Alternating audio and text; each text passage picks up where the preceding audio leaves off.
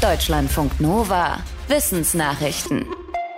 Lebensmitteltransporte sind regelrechte CO2-Schleudern. Eine Studie im Fachmagazin Nature Food zeigt, wie viele Emissionen durch den Transport von Nahrungsmitteln entstehen. Es sind jährlich rund drei Gigatonnen an Treibhausgasen. Damit ist der Nahrungsmitteltransport allein für rund sechs Prozent der weltweiten Emissionen verantwortlich. Schaut man speziell auf den Treibhausgasausstoß der Nahrungsmittelproduktion, macht der Transport auch dort einen großen Teil aus, rund ein Fünftel der Emissionen. Bei einigen Produktgruppen ist er sogar der problematischste Teil. Bei Obst und Gemüse verursacht der Transport doppelt so viel Treibhausgasausstoß wie der Anbau wegen der nötigen Kühlung unterwegs. Für die Forschenden bedeutet klimabewusstes Essen damit auch auf regionale Produkte zu setzen. Wenn ein Ölteppich auf dem Meer treibt, dann kann der auch natürlich entstanden sein durch ein Leck im Meeresboden. In den 1990er Jahren schätzten Fachleute noch, dass etwa die Hälfte der Ölverschmutzungen so entstanden sei. Doch das stimmt wohl nicht oder nicht mehr. Eine Studie im Fachmagazin Science geht davon aus, dass die allermeisten Ölteppiche von Menschen verursacht wurden, 94 Prozent. Das Öl stammt aus Schiffen, von Förderanlagen auf dem Meer oder es entweicht aus Pipelines. Forschende aus China haben für die Studie Satellitenbilder ausgewertet und mehr als 450.000 Ölteppiche auf den Weltmeeren entdeckt. Von 2014 bis 2019 waren die zusammen mehr als doppelt so groß wie Frankreich. Stark betroffen waren unter anderem die Javasee, das südchinesische Meer und der Golf von Guinea. Fledermäuse haben offenbar ein Langzeitgedächtnis. In einem Experiment konnten sie sich auch nach Jahren noch an einen bestimmten Klingelton erinnern, den sie mit einer leckeren Belohnung in Verbindung brachten. Forschende der Ohio State University spielten knapp 50 Fransenlippenfledermäusen in freier Wildbahn Klingeltöne vor. Wenn sie bei einem bestimmten in die Richtung des Geräuschs flogen, bekamen sie einen Köderfisch als Snack.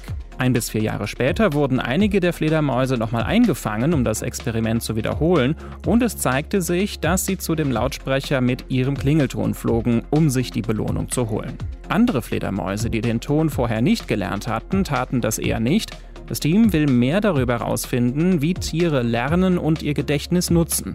Denn das zeigt auch, wie sie sich an Veränderungen in der modernen Welt anpassen können. Der Klimawandel und die Eisschmelze in der Arktis haben viele Folgen. In einer neuen Studie im Fachmagazin PNAS analysieren die Forschenden die Veränderungen für die Schifffahrt. Schon jetzt sind immer wieder Routen frei, die früher voller Packeis waren. Mit der Erderwärmung dürften in den nächsten Jahrzehnten bisher unzugängliche Routen mehrere Monate im Jahr verlässlich eisfrei werden. Selbst wenn wir es schaffen, die Erwärmung auf 1,5 Grad zu begrenzen.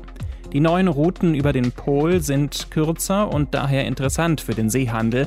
Die Veränderungen könnten aber auch zu politischem Streit führen, warnen die Forschenden. Sie verweisen auf das Seerecht, dass etwa Russland große Kontrolle über das Nordmeer gibt, aber nur solange die Gebiete den größten Teil des Jahres von Eis bedeckt sind.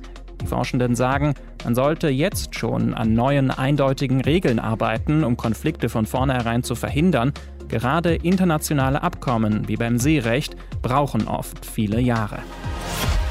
In einem einzigen Teebeutel finden sich Spuren von hunderten Insekten, denn die Tiere lassen Rückstände an Pflanzen, die für Tee verwendet werden, Speichel zum Beispiel von einer Biene, die Pollen gesucht hat, oder seidene Fäden von Spinnen. Sogar eine Wanze, die in ein Blatt gestochen hat, lässt sich noch nachweisen. Das zeigen Forschende der Uni Trier im Fachmagazin Biology Letters. Sie haben ein Verfahren entwickelt, mit dem sich Erbgutspuren von Insekten aus getrockneten Pflanzen gewinnen und auswerten lassen. Dafür verwendeten die Forschenden normale Teebeutel mit Minze oder grünem Tee.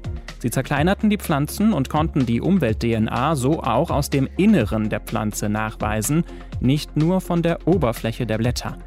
Ziel des Teams ist es aber nicht nur Tee zu untersuchen. Mit ihrer Methode wollen die Forschenden auch alte Pflanzenbestände aus Museen analysieren und dann Aussagen zur Artenvielfalt aus früheren Zeiten machen.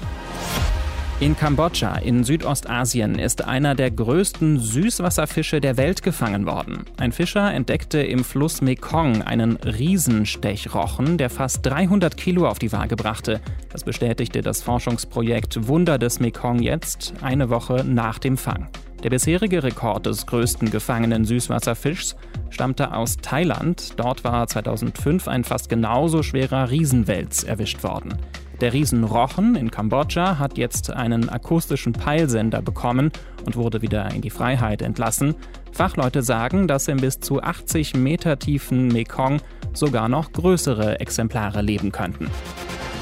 Deutschlandfunk Nova